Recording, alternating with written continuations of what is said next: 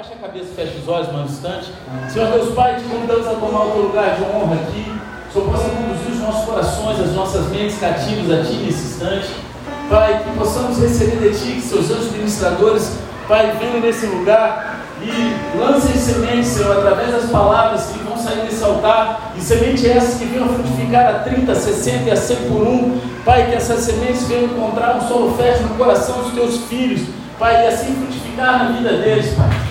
Pai, que haja cura, libertação, conversão, transformação, mas não permita que teus filhos saiam daqui da mesma forma que entraram. Pai, em nome de Jesus, desde já, eu repreendo todo espírito contrário teu, toda conversa paralela, toda falta de atenção, toda inundação desnecessária, tudo aquilo que vem para roubar os teus filhos nesse momento, bate em retirada agora em nome de Jesus e pela tua misericórdia nós clamamos, conceda nos céus abertos e manifesta a tua glória nesse lugar. Se você concorda com isso, diga amém.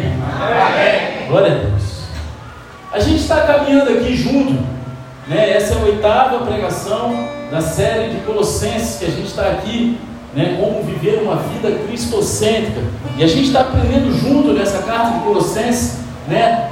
Que a gente como viver uma vida cristocêntrica, o que, que significa isso? E no culto passado a gente aprendeu que o segredo para viver a vida cristã é viver em Cristo. Claro, né? Cristã a gente tem que viver em Cristo, permanecer em Cristo. A vida cristã é marcada pela fé em Cristo, pela liberdade que alcançamos em Cristo e pela plenitude de Cristo em nós. Mas como recebemos essa liberdade em Cristo? Como que a gente alcança e toma posse dessa liberdade em Cristo? E é disso que se trata a passagem de hoje. Nós recebemos a liberdade de que precisamos para viver a vida cristã através do poder da cruz, amém? E para a gente entender um pouco melhor, eu vou pedir para que você abra a palavra de Deus na carta aos Colossenses, capítulo 2, versículo 11. Quem for achando, dá um eita glória aí, bem pentecostal. Se você não tiver Bíblia, pega a carona aí na telinha. E se você não estiver achando, abre em qualquer lugar, faz cara de que achou, mas diz assim: misericórdia. Oh meu Deus. Cadê o eita glória? Misericórdia. Ah, pai, a igreja é pentecostal, pode ir, tá?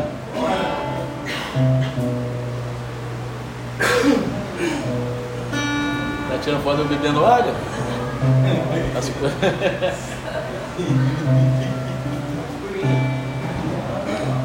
Glória a Deus. Diz assim: Nele também fostes circuncidados, não por intermédio de mãos humanas, mas com a circuncisão feita por Cristo, que é o despojar da carne pecaminosa. Isso aconteceu quando fostes sepultados com Ele no batismo e com ele foram ressuscitados mediante a fé no poder de Deus que o ressuscitou dentre os mortos. E a vós outros que estáveis mortos pelas vossas transgressões e pela incircuncisão da vossa carne, vos deu vida juntamente com ele, perdoando todos os nossos pecados, e cancelou a escrita de dívida, que consistia em ordenanças e que nos era contrária. Ele a removeu completamente, pregando-a na cruz e despojando as autoridades e poderes malignos, fez deles um espetáculo público, triunfando sobre todos eles na cruz. Amém? Antes de chegarmos a Cristo, todos nós tínhamos três grandes problemas que nos afastavam de Deus. Primeiro, a nossa natureza pecaminosa. Amém? Só uma pessoa que concorda com Olha! Segundo, a lei. E terceiro, Satanás. A nossa natureza pecaminosa nos fez desejar o pecado e escolher o pecado em vez de Deus. É aquela vontade da carne, é aquilo que nos faz escolher sempre o desejo da carne, é a nossa natureza pecaminosa que nos faz ir atrás daquilo que sabemos que não é a vontade de Deus, e sim uma vontade carnal, de fazer a nossa vontade ao invés da vontade de Deus. Amém? Amém. A lei, ela nos mostrou pecado e nos trouxe condenação porque ela apontou o nosso pecado e trouxe condenação sobre a nossa vida. E Satanás ele foi o nosso tentador e acusador, ambos nos tentando a pecar e depois nos acusando diante de Deus, quando cedemos à tentação de pecar. Estávamos sob o poder de nossa natureza pecaminosa, o poder da lei e o poder das trevas de Satanás, e precisávamos de libertação. Amém? Né? Tem gente que acha essa palavra Satanás pesada. Você quer que eu fale como? Capiroto, Cramião, Lúcifer. Né? Tem vários nomes. Canhoto. Né? Verdade. Só que felizmente há um poder maior do que o poder da nossa natureza pecaminosa. Há um poder maior do que o poder da lei. Há um poder maior do que o poder das trevas. E esse maior poder é o poder da cruz. E é disso que se trata a passagem de hoje. O poder da cruz para te libertar do pecado, da lei e do poder das trevas, o poder né, do príncipe desse mundo, Satanás, seja lá como você quer chamar. Então, em primeiro lugar, a gente vai falar sobre o poder da cruz para te libertar do pecado. Porque se você é cristão, então você foi liberto do pecado ao receber uma nova vida em Cristo. E Paulo, ele usa né, dois símbolos religiosos para nos ensinar essa verdade. Ele primeiro ele usa o da circuncisão e ele usa também o do batismo. Observe que essa liberdade é simbolizada apenas pela circuncisão e pelo batismo. Nenhum ritual religioso tem poder por si só, amém? O ritual por si só, ele não tem poder algum. Estes são apenas símbolos de uma grande realidade muito mais profunda do que aquilo que contemplamos com nossos olhos. Então, antes de tudo, a gente vai olhar para o símbolo da circuncisão. No versículo 11 diz assim: Nele também fostes circuncidados, não por intermédio de mãos humanas, mas com a circuncisão feita por Cristo, que é o despojar da carne pecaminosa. O nele refere-se a Cristo, mais uma vez, amém?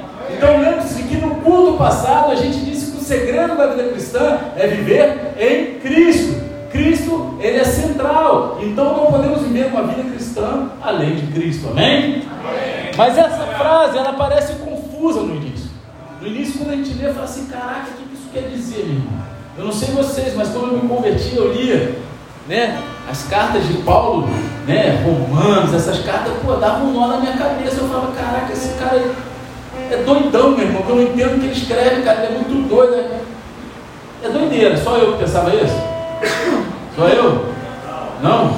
Eu falo: caraca, é muito louco, né? Só que o que significa que fomos circuncidados em Cristo? A circuncisão era o sinal da aliança para os judeus. Né?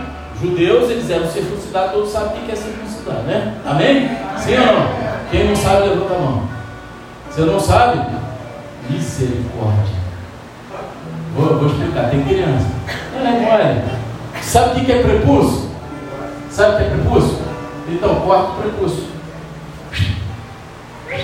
Entendeu? Tá ligado? Ficou vermelho, ele ficou com vergonha. Ficou com vergonha não, isso é normal. Só que a igreja de Colossos era uma igreja que tinha uma mistura de judeus e gentios. O que significa que muitos deles não foram circuncidados. Muitos deles não haviam é, nascido debaixo dessa aliança de Deus, dessa lei que tinha sido colocada através lá de Moisés.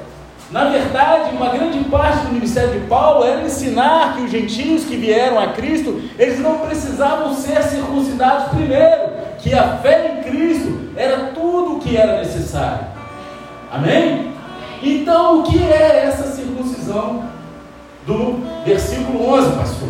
Paulo ele não está física aqui, de ir lá e cortar. Né? Tinha, um, tinha um cara que eu conhecia, ele falava aqui assim, né? É, é, não vou falar isso não, que é muito. Deixa eu Eu, tinha, eu conheci um cara judeu, que ele falava que judeu era um cara muito otimista, né? Que antes de saber como é que ia ficar o, o tamanho do, do né, pão, ele já cortava um pedaço fora.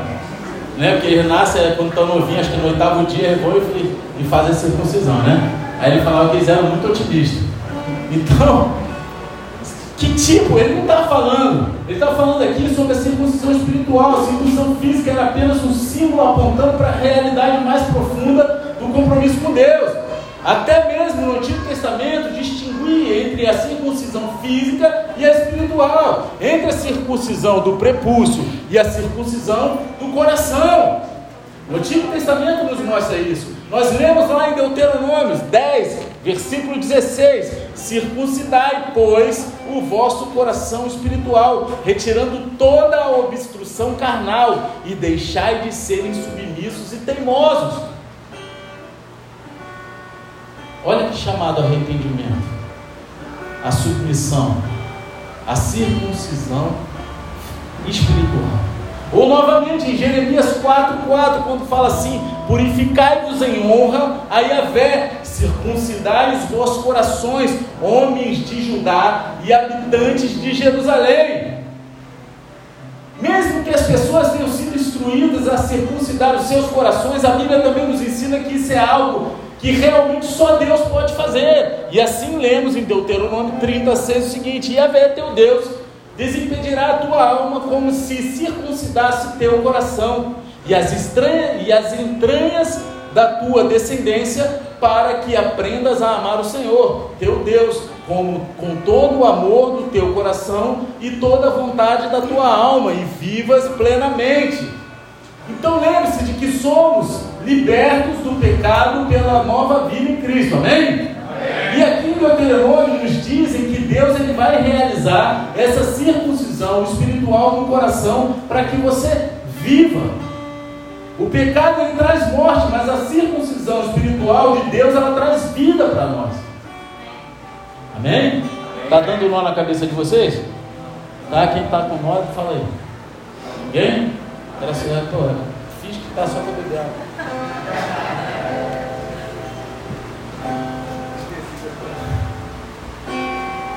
E assim, a circuncisão física, eu vou sair daqui com a língua destravada, né? Porque circuncisão, meu irmão, falar um monte de vezes dá até medo. Era apenas um sinal de uma realidade mais profunda.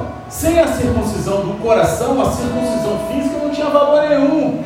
Né? Não adianta você fisicamente mostrar algo se o teu coração não está ali. Amém? Essa é uma realidade para tudo em nossas vidas. Né? É como um casamento. A mulher que mora com o marido, ela se deita com o marido, mas não há mais amor, o coração dela não está ali, ela faz aquilo ali no automático. É como a circuncisão física. Se o cara não tiver circuncidado no coração, ele não tem um relacionamento pleno com Deus.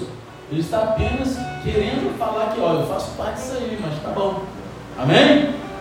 Paulo, ele escreve em Romanos 2, do versículo 28 e 29 o seguinte: Portanto, não é legítimo um judeu quem simplesmente o é exteriormente, nem a verdadeira circuncisão aqui é feita apenas fora do coração, no corpo físico. Absolutamente não. Judeu é quem o é interiormente, e circuncisão é realizada na alma do crente pelo Espírito, e não apenas pela letra da lei. Para todos estes, o louvor não provém dos homens, mas de Deus. Glória! E mais uma vez, Paulo ele diz que essa verdadeira circuncisão espiritual do coração, ela é realizada por Deus e não pelo homem. A verdadeira circuncisão é a circuncisão do coração pelo Espírito de Deus. Então, o que é essa circuncisão espiritual que Paulo está falando em Colossenses, pastor? A gente vai olhar no versículo 11 mais uma vez, quando diz o seguinte: Nele também fostes circuncidados, não por intermédio de mãos humanas mas com a circuncisão feita por Cristo, que é o despojar da carne pecaminosa. Amém? Então, o que é a circuncisão espiritual? Não é o cortar do prepúcio, mas sim o cortar da natureza pecaminosa. E como essa circuncisão foi realizada? Não com uma circuncisão feita por mãos de homens, mas com a circuncisão feita por Cristo. Todos nós nascemos com uma natureza pecaminosa que nos faz desejar o pecado e nos torna escravos do pecado. A gente deseja em nossa carne o pecado, mas em Cristo você foi liberto. Em Cristo você foi libertado. A natureza pecaminosa ela foi cortada. A morte de Cristo na cruz superou o poder do pecado em nossas vidas. Essa foi uma circuncisão espiritual não feita pelas mãos dos homens. E eu gosto de um teólogo, misericórdia, Senhor.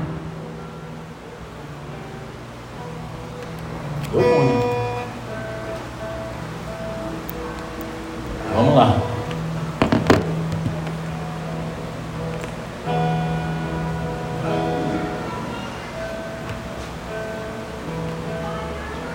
De repente, fechou aqui tudo. Glória a Deus, hein?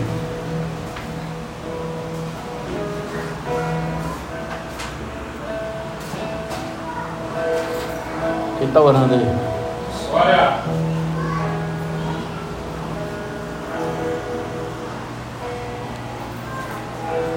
E lá vamos nós.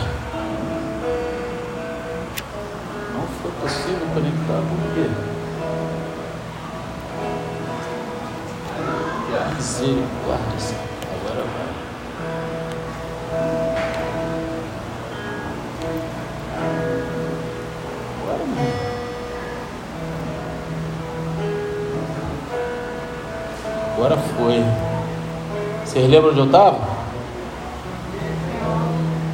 Ninguém lembra, né? Estou ligado.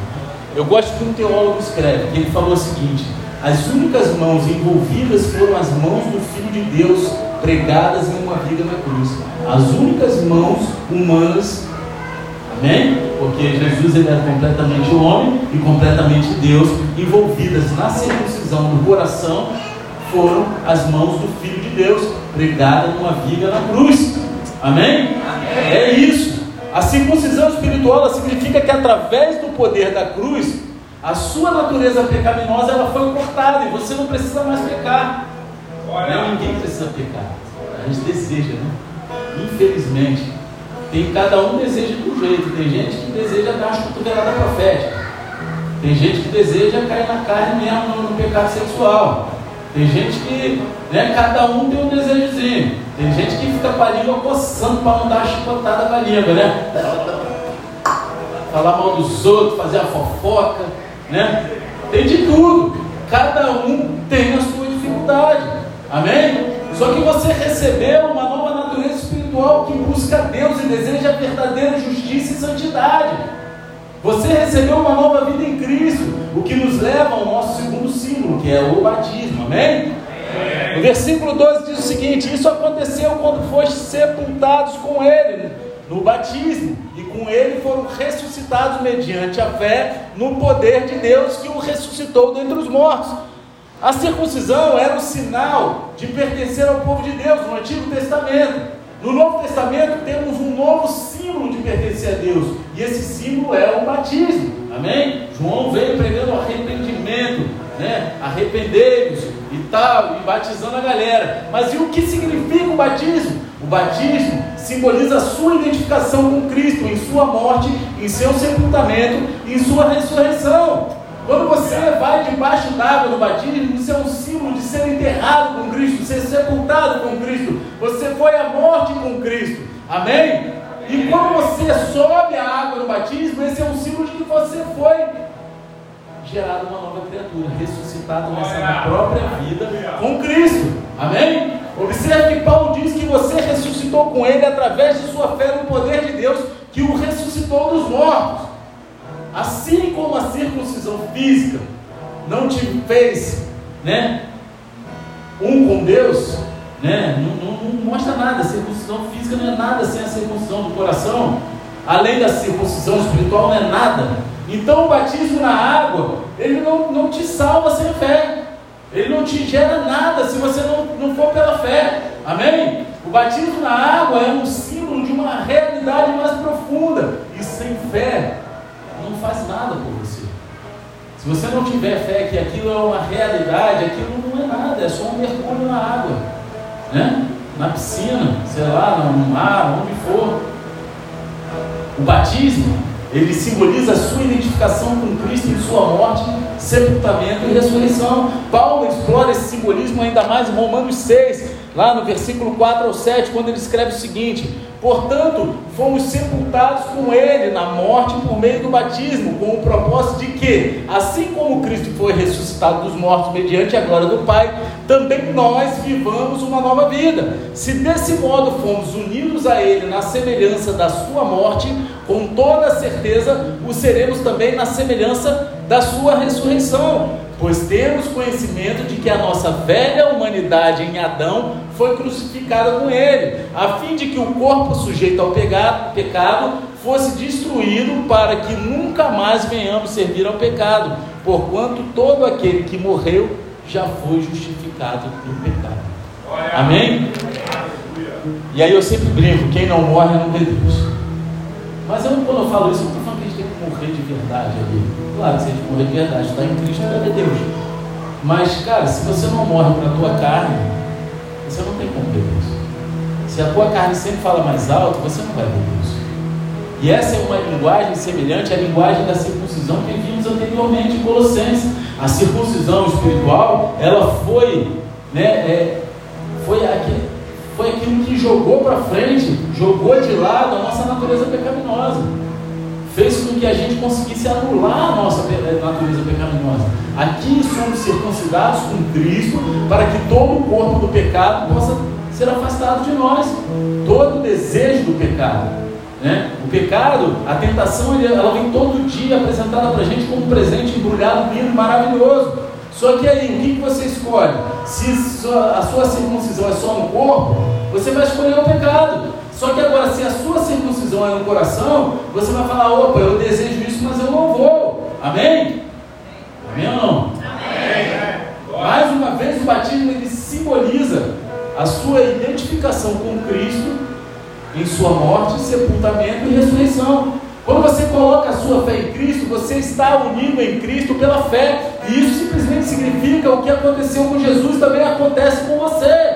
Jesus morreu, o que significa que você morreu com ele. A sua natureza carnal deveria ter morrido com ele. Jesus ele foi sepultado, o que significa que você também foi sepultado com ele. Jesus ele ressuscitou dos mortos. E isso significa que você ressurgiu uma nova vida dos mortos com Cristo. Amém? E esse é o poder da cruz. Se você é um com Cristo pela fé, então você morreu com Cristo na cruz. E qualquer um que morreu foi liberto do pecado. Amém? Qual morto que peca? Né? Já viu algum morto pecar? Só o morto muito louco, né? É a galera nova não sabe o que é isso não, né? É, os filmes antigos, né? Então, de volta a Colossenses, Paulo, ele resume toda essa parte sobre circuncisão e batismo no versículo 13. Ele fala o seguinte: E a vós outros que estáveis mortos pelas vossas transgressões e pela incircuncisão da vossa carne, nos deu vida juntamente com Ele, perdoando todos os nossos pecados. Estávamos mortos em nossos pecados. O nosso problema não era que a gente pecava aqui e ali, a gente estava espiritualmente morto, não existia vida em nós. A gente não precisava de uma nova direção, a gente precisava de uma nova criação, a gente precisava ser criado novamente. Você estava espiritualmente morto, separado de Deus, morto da santidade e da justiça. O salário do pecado é a morte. Nós todos merecíamos morrer. Amém? Amém? Você sabe como seria o batismo além da fé em Cristo? A gente ainda estaria debaixo d'água. Seria aquele batismo que eu brinco de 5 minutos, 10 minutos debaixo d'água e fica. Porque sem a fé em Cristo, é isso que a gente merecia. Porque a gente estava morto em nossos pecados. Mas quando você coloca a sua fé em Cristo, você não vai apenas enterrado, sepultado com Cristo. Deus, Ele te faz vivo, ressurreto com Cristo. Amém? E é por isso que você sai da água no batismo. Você recebeu uma nova vida. Porque o que merecemos é ficar afogado lá e pronto. Amém? Amém? Virar comida de peixe. Misericórdia, caranguejo. E é tudo pela graça de Deus. Em Efésios 2, nós lemos o seguinte, versículo 1 ao 5: Ele nos concedeu a vida, estando vós mortos nas vossas transgressões e pecados, nos quais andastes no passado, conforme o curso desse sistema mundial, de acordo com o príncipe do poder do ar, o espírito que agora está atuando nos que vivem na desobediência. Anteriormente, todos nós também caminhávamos entre eles, buscando satisfazer as vontades da carne, seguindo os seus desejos e pensamentos, e éramos por natureza destinados à ira. No entanto, Deus, que é rico em misericórdia, por meio do grande amor com que nos amou, deu-nos vida com Cristo, estando nós ainda mortos em nossos pecados. Portanto, pela graça sois salvos. Vocês estavam mortos em suas transgressões e pecados, mas Deus te fez viver. Ele fez uma nova criação para você. Ele te fez tudo novo. Ele te deu uma nova vida. Ele te deu novas oportunidades de fazer algo novo. 2 2 Coríntios 5,17 diz assim: Portanto, se alguém está em Cristo, é nova criação, e as coisas antigas já passaram, eis que tudo se fez novo. Meu irmão, se você está em Cristo, viva a nova vida. Esquece as coisas que para trás ficaram, esquece o passado, joga no mar da, das profundezas, no mar do esquecimento, larga lá, porque é lá que deve ficar. Agora você tem uma nova vida em Cristo, esquece daqui para frente, não há mais acusação. Você está em Cristo, todas as coisas que passaram, passaram, agora é uma nova vida. Aprenda a viver essa nova vida. Pare de ficar buscando justificativa para as coisas de hoje lá atrás. Porque Deus ele te deu uma nova vida daqui para frente. Viver a vida centrada em Cristo, uma vida cristocêntrica, não significa virar uma nova página. Ah, é uma nova página na nossa vida. Não. É ter uma nova vida. É um livro novo, completamente novo, sem páginas velhas. Você não tem as páginas para trás. É como se zerasse tudo. Você escreveu um livro até os teus teus 30 anos de idade, você joga esse livro fora, arquiva na biblioteca e deixa lá cheio de poeira, porque Deus está te dando um livro novo para escrever. É isso. Vocês conseguem entender? E temos essa nova vida quando estamos unidos a Cristo pela fé em Sua morte, sepultamento e ressurreição. Esse é o poder da cruz e esse é o nosso primeiro Temos mais 5, 6 pontos para ver daqui para diante. Glória a Deus. Até meia-noite estamos aí. Amém? Quem está dar uma glória a Deus? É, o Felipe já está desesperado. Doido para dormir. Ó. Corta. Te amo, tá? Tá fica com vergonha não. O cara chega na academia, me abraça, fala que me ama. Fala que agora que eu estou de. Tá falando é caô meu? É caô meu? Vou te chamar aqui em cima, hein, cara. Aí fala que eu te amo. Oh, não sei o que, aí chega aqui, ó, não mete essa não, cara. Agora, o poder da cruz, ele é ainda maior do que isso. Olha. Porque você não foi só liberto do pecado, você também foi liberto da lei. Você foi liberto do pecado ao receber uma nova vida em Cristo. E você foi liberto da lei pelo perdão dos seus pecados. Olha para o versículo 13 e 14, 13, a partir da segunda parte, né? A partir da parte B que chama, diz assim: perdoando todos os nossos pecados, e cancelou a escrita de dívida que consistia em ordenanças e que nos era contrária. Ele a removeu completamente, pregando-a na cruz. Que verdade linda é essa! Vocês conseguem enxergar? Deus ele nos perdoou todos os pecados. Os homens acusam, julgam, apontam, mas Deus não. Deus ele perdoou todos os nossos pecados. Né? Muitas pessoas saem da igreja acusadas de pecado. Mas eu quero dizer o seguinte: a igreja é muito mais do que pessoas. A igreja é de Deus e Deus ele já cancelou os seus pecados. Ele perdoou, está escrito, ó, perdoando todos os nossos pecados. Ele não perdoa os caras que ficam de patifaria o tempo todo. Agora, você caiu, meu irmão, Deus ele te perdoa. Agora, ele não perdoa apenas alguns dos pecados, não apenas parte deles, mas todos eles, está escrito isso. Paulo ele usa uma palavra em comum para o perdão nesse versículo. É uma palavra que significa especificamente perdoar alguém por bondade e graça. Não é perdoar porque a pessoa merecia. Não, eu perdoo, Deus ele perdoa porque ele é bom. Não é porque você merece, não é porque eu mereço, é porque ele é bom. Amém? Nós não merecemos o perdão de Deus, nunca poderíamos ter merecido por conta própria, mas Deus, em Sua graça, Ele nos perdoou todos os nossos pecados. Amém? E como Deus fez isso? Duas coisas. Primeiro de tudo, Ele cancelou a sua dívida. E é o que a primeira parte do versículo 14 diz: E cancelou a escrita de dívida que consistia em ordenanças e que nos era contrária. O escrita de dívida aqui refere-se a uma obrigação de um devedor que foi escrita na própria caligrafia do devedor. Amém? Era basicamente uma nota promissória ou uma confissão de dívida, amém? Em termos jurídicos. Amém? Assinado pelo próprio devedor. Então, ele cancelou qualquer confissão de dívida tua. Ele cancelou qualquer nota promissória que tinha tua na mão do diabo, na mão do capeta. Vocês estão entendendo? Vocês sabem o que é a nota promissória? Quem sabe, levanta a mão. Quem não sabe, levanta a mão. A nota promissória é quando você deve alguma coisa para alguém, pode ser em vários âmbitos, comprando um imóvel ou dívida mesmo de dinheiro emprestado, tu anota lá dizendo que você promete pagar em tal dia, tal ano, tal mês e fica com ela, registrado em cartório. E aí, quando você paga, a pessoa te devolve, você resgata. E Deus ele resgatou essa nota promissória tua que estava no diabo. Amém? E os ordenanças, que a gente diz aqui, consistiam em ordenanças, aqui se referem a uma obrigação que é publicada. Amém? Que é dada publicidade. Você já viu alguma publicação no Diário Oficial da Prefeitura?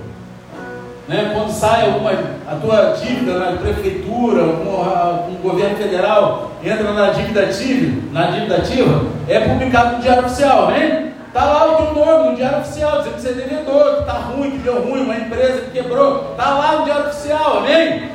Amém ou não? Para todos verem. Então, qual era essa dívida que você devia, que foi publicada no Diário Oficial do Inferno? Daqueles que, dos devedores, para todos verem. Você estava em dívida com a lei. A lei explica as suas obrigações para com Deus, obrigações que você não cumpriu e que você não pode cumprir por conta própria. Essa dívida estava contra você e se opôs a você, mas Deus, através do poder da cruz, cancelou a sua dívida. E essa palavra cancelou é uma palavra que significa rebocar sobre ele, acabar, sepultar, fechar, entendeu? Selar. Cancelou, ficou lá, não tem mais. Tem alguém aqui em dívida financeira? Você levantar a mão.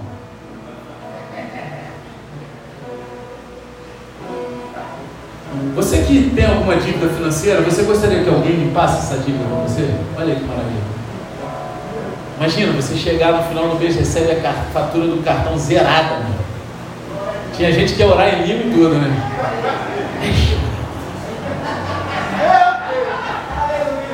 Ia pular no manto, meu irmão. Como se você se sentiria se alguém cancelasse toda essa dívida por você? Que bênção seria, não é não? Então, a sua dívida de pecado é uma situação muito mais séria do que a fatura do teu cartão de crédito algum dia possa ser. Não importa o tamanho da tua dívida financeira. Amém? E é por isso que em Gálatas 3,10 diz assim: Pois todos os que são da, das obras da lei estão debaixo de maldição, porquanto está escrito: Maldito todo aquele que não persiste em praticar todos os mandamentos escritos no livro da lei. Você deve a Deus a obediência à sua lei e falhou, meu. Nós falhamos, somos pecadores. Então, em vez de uma bênção, você estava debaixo de uma maldição. Só que aqueles que vêm a Cristo conhecem a bênção de ter a sua dívida cancelada. Salmo 32 diz o seguinte: Bem-aventurado aquele que tem as suas transgressões perdoadas e seus pecados apagados como é feliz aquele a quem o Senhor não considera inimigo e em cuja alma não há hipocrisia. Olha. Cara, como é bom ter a sua dívida de pecado cancelada por Cristo. Isso é maravilhoso. Só que Jesus ele não apenas cancelou sua dívida com a lei, ele também tirou a lei com uma força condenatória em sua vida. Isso é o que o resto do versículo 14 diz. Fala assim, ele removeu completamente pregando lá na cruz. Quando Cristo morreu na cruz, a força condenatória da lei morreu com ele. E eu gosto da maneira como um comentarista bíblico diz: ele fala o seguinte: Deus não apenas removeu a dívida, ele também destruiu o documento na qual ela foi registrada. Sabe, no cartório, quando ficam muito tempo lá os documentos, eles são incinerados. Depois de 20 anos, tem uma lei no Brasil que pode ser incinerado o documento.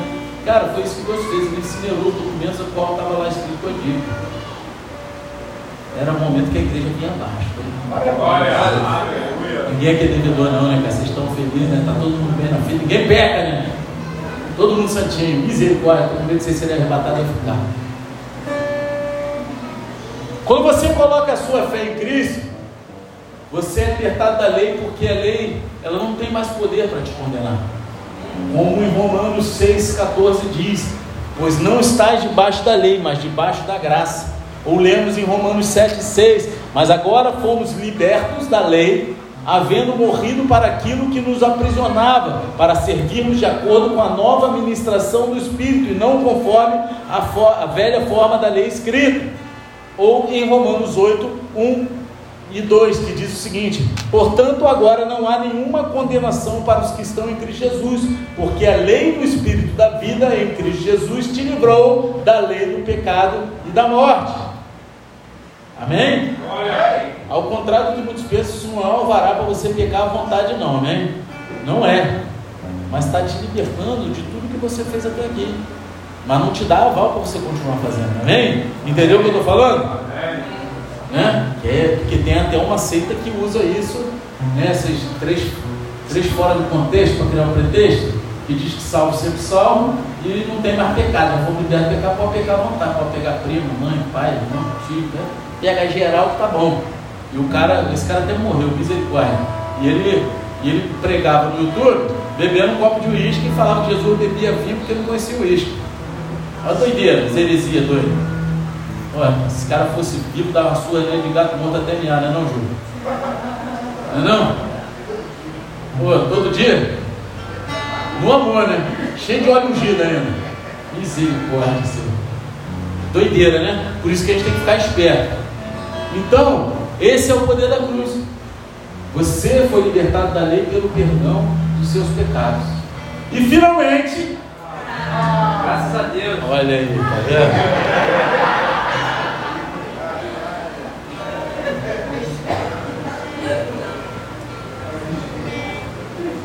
Você foi libertado de Satanás pela derrota de Cristo de todas as forças espirituais do mal. Olhe para Colossenses 2,15 que diz assim: E despojando as autoridades e poderes malignos, fez deles um espetáculo público, triunfando sobre todos eles na cruz. A cruz não só lhe trouxe liberdade do pecado e da lei, também te trouxe liberdade de Satanás. Ele te libertou de Satanás, do poder de Satanás, do poder das trevas. Na cruz, Jesus ele despojou os poderes e as autoridades. E essa palavra despojando significa tirar as roupas, ou tirar as armas, tirar as riquezas, tirar o poder. Amém? Amém, ou não? E assim, como Cristo foi despojado de sua roupa na cruz, as forças espirituais elas foram despojadas de seu poder e autoridade. Hebreus 2,14 diz o seguinte: Portanto, visto que os filhos compartilham de carne e sangue, ele também participou dessa mesma condição humana para que pela morte destruísse aquele que tem o poder da morte, a saber, o diabo. Amém? Vocês estão prestando atenção? Estão escutando? Quando Cristo morreu na cruz, Satanás foi derrotado e todas as suas forças espirituais foram despojadas. Aleluia. Se eles soubessem o que estava por vir, nunca teriam passado por isso. Nunca. Foi como, como lemos aqui em 1 Coríntios 2,8 que diz assim: nenhum dos governantes desta era compreendeu essa sabedoria, pois se a tivessem entendido, não teriam crucificado o Senhor da glória. É uma ironia, não é? Não é uma grande ironia isso? Satanás ele concentrou todo o seu poder e força em levar Jesus à cruz. E no entanto, foi a cruz que Jesus despojou Satanás e todas as suas forças. Foi lá na cruz. Foi lá na cruz. Jesus ele não apenas desarmou as forças espirituais, mas ele triunfou sobre elas. Colossenses 2,15 diz: fez deles um espetáculo público, triunfando sobre todos eles na cruz. Fazer um espetáculo público significa expor publicamente. Esse verso, ele nos mostra uma imagem de um general romano liderando um desfile de vitória após uma conquista. Naquela época, quando havia uma batalha, uma guerra, e o general da batalha que saía vitorioso, ele fazia um desfile da vitória, ele voltava para a sua cidade, para a tua terra, desfilando, mostrando os despojos de guerra e bradando a sua vitória. O conquistador ele voltava para casa levando cativos derrotados atrás dele em cadeias. Era uma exibição pública da vitória do conquistador, bem como uma humilhação pública de seus inimigos. E foi justamente isso que Jesus fez a Satanás e suas forças espirituais na cruz. ele fez deles uma exposição pública. Amém? Amém. Todo mundo adora um desfile, amém? Todo mundo gosta de um desfile, sempre uma forma ou outra, né? Batucada abençoada, um desfile. De moto. Vai com boi. Com boi? Vai para Manhuaçu ou não vai? Tem que botar no grupo, vai? Que isso? O outro vai, você, mais ou menos? Tua esposa disse que quer ir? Disse que você quer? Ah, Minha esposa disse que eu quero também. Às vezes ela diz que eu não quero, eu falo que eu não quero, ela disse que eu não quero. Eu tenho que ver se é com ela se eu quero ir. Então, às vezes, né, todo mundo gosta, só que uma vez, mais uma vez, as mesas elas foram viradas. Jesus ele foi ridicularizado e humilhado publicamente na cruz. Mas, mas ao que parece, não foi Jesus. Realmente foi Satanás e suas forças que foram humilhadas. Eles queriam humilhar Jesus, mas quem saiu humilhado foi Satanás e seus poderes. Eles quiseram expor Jesus, mas quem foi exposto publicamente foi Satanás. Logo antes de Jesus ir para a cruz, ele disse: Chegou a hora deste mundo ser julgado, e agora o príncipe deste mundo será expulso. João 12, 31. Então ele foi para a cruz onde derrotou Satanás e todas as suas forças espirituais. Você quer maior humilhação do que não ter a chave de casa? Quem tem a chave de casa aí? Fala aí. Você não tem não, filho? Demorou a levantar. Tem a chave de casa ou não tem? Tu pula o muro. Eu acho que tu pula o muro aí, cara. Deixa a porta aberta, não fala para mim onde você mora não. Mas cara, só quem, quem perdeu a chave de casa e tenta entrar em casa sabe o que eu estou falando. Que vergonha, né? Tem gente que ainda pede pro vizinho para pular pelo caso do vizinho. Pô, aí, deixa eu pular e esqueci a chave. Quem já fez isso? Eu já fiz. Não é uma vergonha? Pô. Foi na cruz que Jesus fez isso com Satanás. Às vezes a gente pensa que Jesus ele derrotou Satanás na ressurreição, né? Que a vitória ela foi conquistada quando Jesus ressuscitou dos mortos. Só que a Bíblia diz que Jesus o derrotou na cruz. Olha Deus. A ressurreição ela foi apenas a prova de que Jesus havia vencido. Você sabe quando tem MMA, boxe, e a luta termina, e o árbitro vai lá e segura o braço do vencedor? A ressurreição foi isso. A luta já tinha acabado. A gente já sabia que era vitorioso. O árbitro só levantou a mão do vencedor. Essa foi a ressurreição. A cruz foi o soco de nocaute. Satanás perdeu. Jesus venceu. E a ressurreição foi Deus levantando o braço de Jesus na vitória. Glória a Deus! Glória a Deus! Baixe a cabeça para os olhos.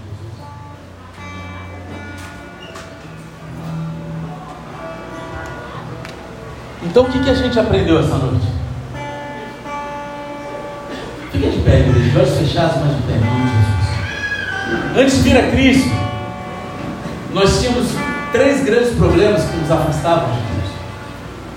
Nós tínhamos o nosso pecado, a lei de Deus e os esqueminhas de Satanás. Mas através do poder da cruz você foi libertado dos, de todos os três. E como cristão, a sua natureza pecaminosa ela não, não tem mais poder sobre você. Quando você colocou a sua fé em Jesus, você se uniu a Cristo em sua morte, em seu sepultamento e ressurreição. Você estava espiritualmente morto, mas Deus te fez viver com Cristo. Você foi libertado do pecado ao receber uma nova vida em Cristo. Como cristão, a lei tem mais poder, não tem mais poder sobre você. Deus ele cancelou a dívida que estava contra você, então ele atirou, pregando a dívida na cruz. Você foi liberto da lei pelo perdão dos seus pecados, e como cristão, Satanás ele não tem mais poder sobre você. Jesus ele desarmou os poderes e autoridades e fez deles um espetáculo público, triunfando sobre eles pela cruz. Você foi libertado de Satanás pela derrota que ele teve diante de Cristo, de todas as forças espirituais do mal. Você foi libertado do pecado, da lei de Satanás. Esse é o poder da cruz de sua vida. E eu quero fazer duas orações essa noite.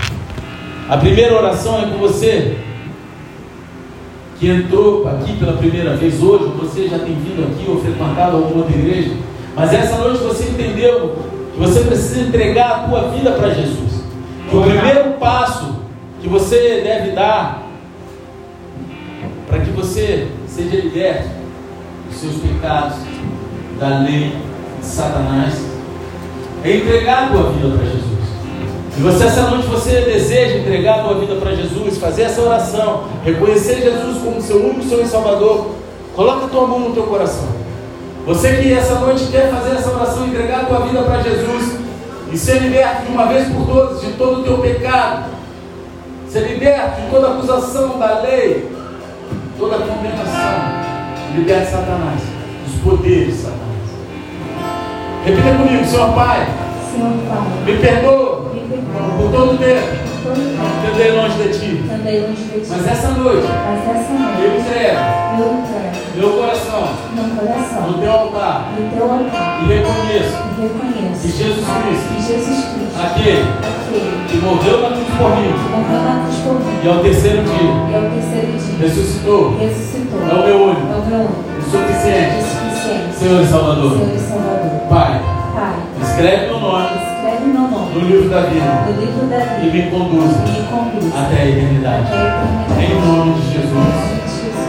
Amém. Continua com a tua mão no teu coração. Senhor, Deus Pai, apresenta essas vidas aqui no teu altar. São filhos e filhas se arrependeram, reconhecendo o teu senhorio sobre a vida deles. Livres de toda a retaliação do inferno. Coloca os teus anjos acampados ao redor deles, Senhor. Pai, que eles venham viver debaixo do teu amor, sendo a essência do teu amor, sentindo o teu amor através da tua igreja, que é o teu corpo, sendo um contigo, na tua igreja, em comunhão, sem desviar nem para a direita nem para a esquerda, mas juntando que eles possam falar como Paulo falou: combati o bom combate, acabei a carreira guardei a fé, em nome de Jesus, amém e amém. Glória a Deus, aleluia. E agora eu quero fazer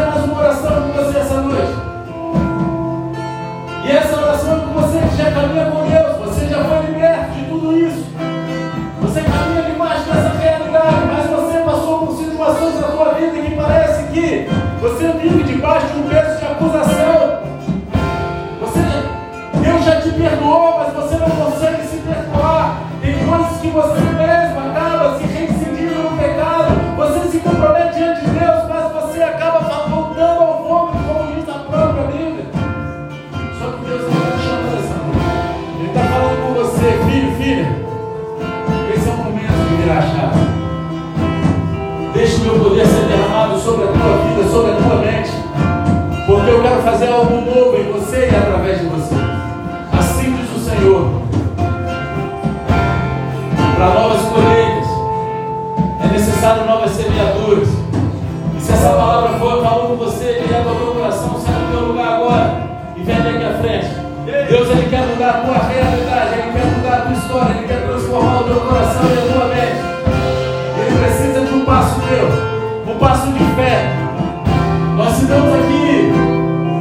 simbolismos, mas a- o maior deles é a circuncisão do coração.